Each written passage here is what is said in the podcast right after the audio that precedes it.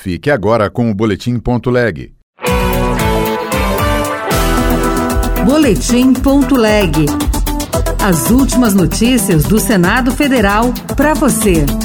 Congresso terá reforço na segurança para a posse de senadores e deputados e abertura do ano legislativo. A Polícia do Senado encaminhou ofício ao interventor na segurança pública do Distrito Federal, Ricardo Capelli, solicitando reforço de policiamento nas imediações do Congresso para os dias 1 e 2 de fevereiro. Regras para a produção de bioinsumos serão discutidas em comissão do Senado.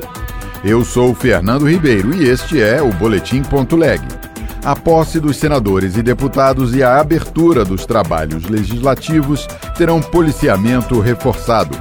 Repórter Pedro Pincer. A Polícia do Senado encaminhou ofício ao interventor na Segurança Pública do Distrito Federal, Ricardo Capelli, solicitando reforço de policiamento nas imediações do Congresso para os dias 1 e 2 de fevereiro, quando ocorrem as cerimônias de posse dos novos senadores e de reabertura dos trabalhos legislativos.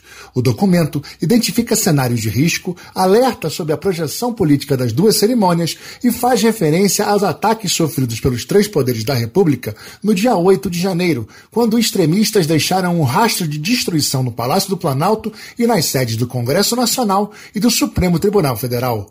O coordenador-geral da Polícia Legislativa do Senado, Gilvan Viana, detalhou as providências que a corporação está tomando. Tanto que a gente é, tem, está tá um pouco até um pouco mais preocupado, porém as medidas estão sendo tomadas, né? É, várias reuniões, eu vou numa próxima reunião na segunda-feira lá na SSP, justamente para ver, é, a inteligência vai repassar realmente o, o cenário, como que está bem próximo do evento, para a gente estar tá ainda mais é, se preparando melhor para essa festividade do dia 1 e do dia 2. Um dos destaques da Comissão de Meio Ambiente em 2023 será a votação de regras para a produção de bioinsumos produtos capazes de diminuir o consumo de agrotóxicos ou pesticidas. Os senadores já fizeram duas audiências públicas sobre o assunto.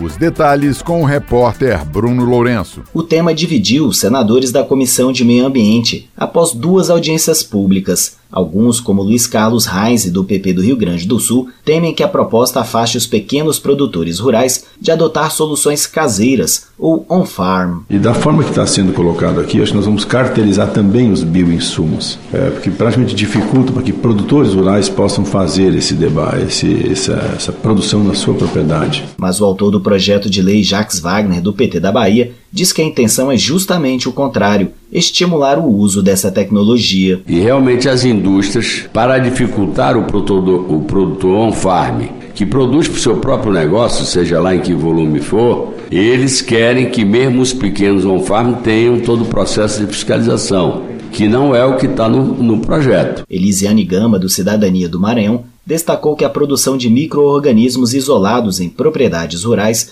envolve riscos sanitários e de propagação indesejada de agentes biológicos, e por isso a atividade exige o acompanhamento do Estado. 27 de janeiro é o Dia do Restaurador Conservador. Repórter Bianca Mingotti. Após os atos de vandalismos nas sedes dos três poderes da República, em 8 de janeiro, as equipes de restauradores e conservadores do Museu do Senado e do Serviço de Gestão de Acervo Museológico se dedicam a recuperar os 18 itens danificados na casa. Quatro peças já foram recuperadas, entre elas uma tela do artista gaúcho Guido Mondim, datada em 1967. Maria Cristina Monteiro, coordenadora do Museu Histórico do Senado Federal, destaca a importância dos restauradores conservadores para os museus e, em especial, para a sede do Legislativo brasileiro. Sem eles, seria impossível a gente manter um acervo em ordem e sempre à disposição para ser visto, admirado, tanto como obra como uma peça histórica. Um projeto que regulamenta a profissão de conservador-restaurador já foi aprovado pelo Senado e aguarda designação de relator na Câmara dos Deputados. Outras notícias estão disponíveis em senado.leg.br barra rádio.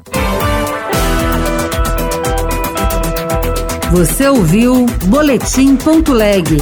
Notícias do Senado Federal.